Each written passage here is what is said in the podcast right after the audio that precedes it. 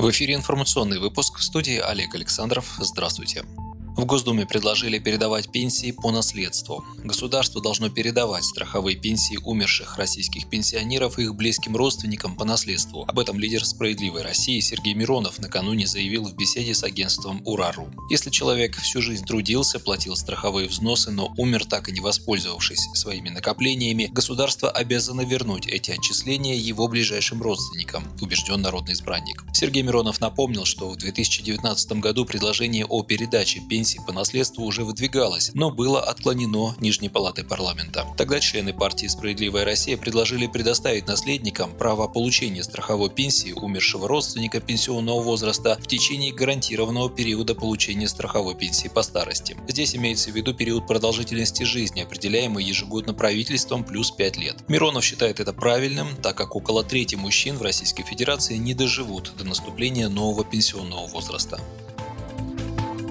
Максима Топилина освободили от должности главы пенсионного фонда. Соответствующее распоряжение подписал премьер-министр страны Михаил Мишустин в пятницу 12 февраля. Новым руководителем фонда назначен Андрей Гигим, который ранее возглавлял фонд социального страхования. О назначении нового председателя ФСС будет сообщено дополнительно, отметили в Кабмине. Газета «Известия» пишет, что в будущем власти вынашивают планы объединить ПФР и ФСС в одну структуру. Один из источников издания уточнил, что в нее также может войти Фонд обязательного медицинского страхования ФОМС. В прошлом году Счетная палата России выявила колоссальные нарушения в работе пенсионного фонда. Как установили аудиторы, сведения о трудовом стаже не были отображены на пенсионных счетах почти 40 тысяч россиян за 2017 и 2018 годы. Соответственно, если эти граждане обратятся за назначением пенсии, их пенсионные права не будут учтены в полном объеме. После нарушений, выявленных Счетной палатой, лидер «Справедливой России» Сергей Миронов призвал ликвидировать Пенсионный фонд России и платить пенсии напрямую из бюджета. По его словам, затраты фонда на штат, офисы и IT-инфраструктуру себя не оправдывают.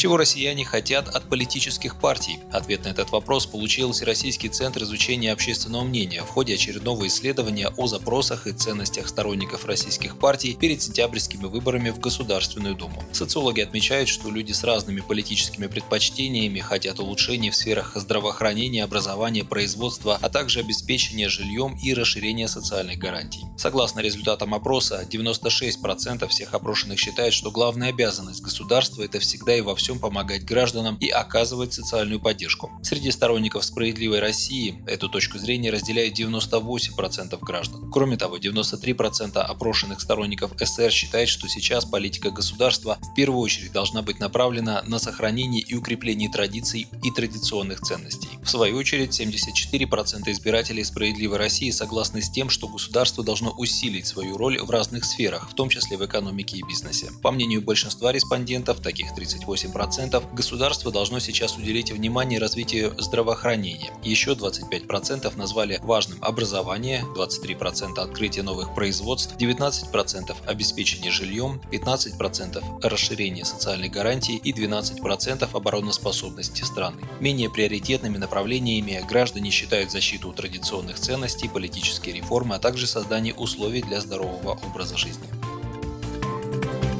На развитие сельских территорий в этом году направят около 20 миллиардов рублей. Председатель правительства Михаил Мишустин заявил, что Кабмин на комплексное развитие сельских территорий дополнительно выделит еще 3,5 миллиарда. Всего на эти цели в 2021 году направят около 20 миллиардов рублей. По словам Мишустина, власти продолжат создавать инфраструктуру на селе, а также строить там жилье на условиях льготной ипотеки до 3% годовых. Премьер подчеркнул важность формирования там условий для комфортной жизни, получения качественной медпомощи, а также возможности отдать отдать ребенка в хороший детский сад или школу. Кроме того, сельские территории должны быть обеспечены спортивными площадками рядом с домом, доступом в интернет и хорошими дорогами, отметил Мишустин. В правительстве подсчитали, что на эти деньги в 22 регионах завершат более 30 проектов по повышению качества жизни на селе. Речь идет о новых школах и домах культуры, водопроводах и котельных, спортплощадках и автотранспорте.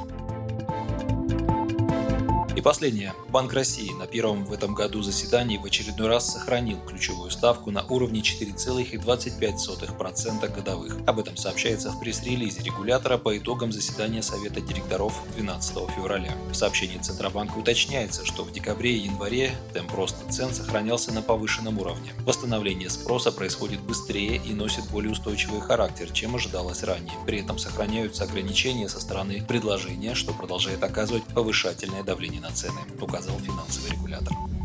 Вы слушали новости. Оставайтесь на Справедливом радио. Будьте в курсе событий.